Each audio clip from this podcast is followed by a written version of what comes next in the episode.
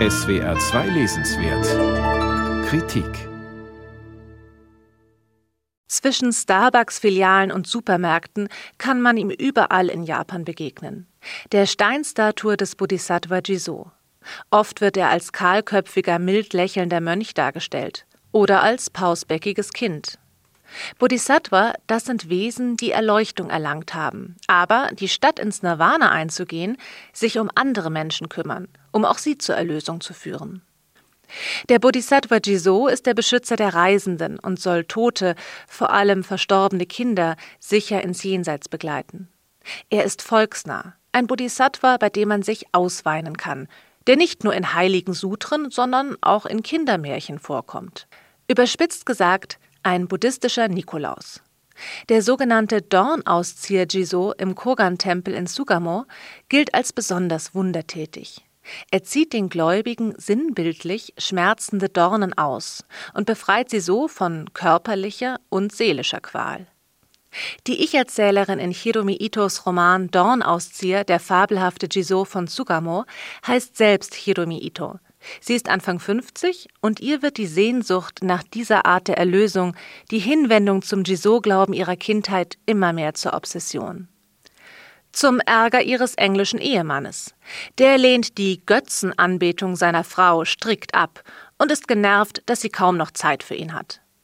Hiromi bewegt sich wie ein Duracell-Häschen zwischen den Kontinenten.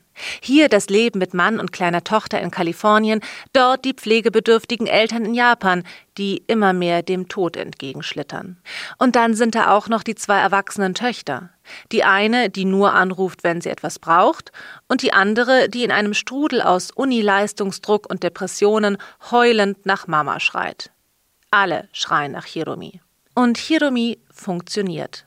Selbst als sie nach einer Gebärmutter-OP fast verblutet, kreisen ihre Gedanken darum, dass sie ihre Töchter glücklich machen, ihren Eltern ein friedliches Sterben ermöglichen und sich bis zu seinem Tod um ihren Ehemann kümmern will. Oder doch er muss? Hirumi wütet innerlich und nimmt ihr Schicksal dennoch an. Wie so viele Frauen in Ost und West hat sie das Gefühl, dass ohne ihren unermüdlichen Einsatz alles zusammenbrechen würde. Diesen Wahnsinn der permanenten Überforderung schildert die Autorin mit ebenso viel Tiefgang wie Komik und verwebt ihren Text mit japanischen Mythen, Gedichten, Zitaten aus buddhistischen Sutren und japanischen Klassikern.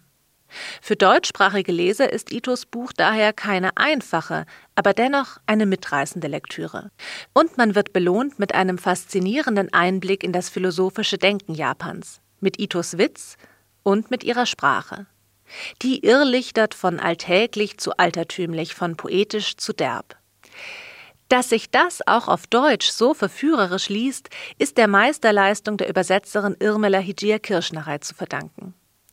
Hiromi Itos bereits 2007 in Japan erschienener Roman ist stark autobiografisch grundiert, und doch ist es eine Fiktion. Je mehr sich die Ich-Erzählerin durch ihr Leben in Kalifornien von Japan entfernt, desto mehr sucht sie in ihren kulturellen Wurzeln nach Antworten auf Fragen über Leben und Tod. Und rumpelt mit ihrem jüdisch geborenen und vom Atheismus überzeugten Ehemann aneinander. Witzig und drastisch zeichnet Ito die Querelen zwischen zwei Partnern, die sich selbst für intellektuelle Global Citizens halten und doch beide zutiefst verhaftet sind in der eigenen kulturellen Prägung.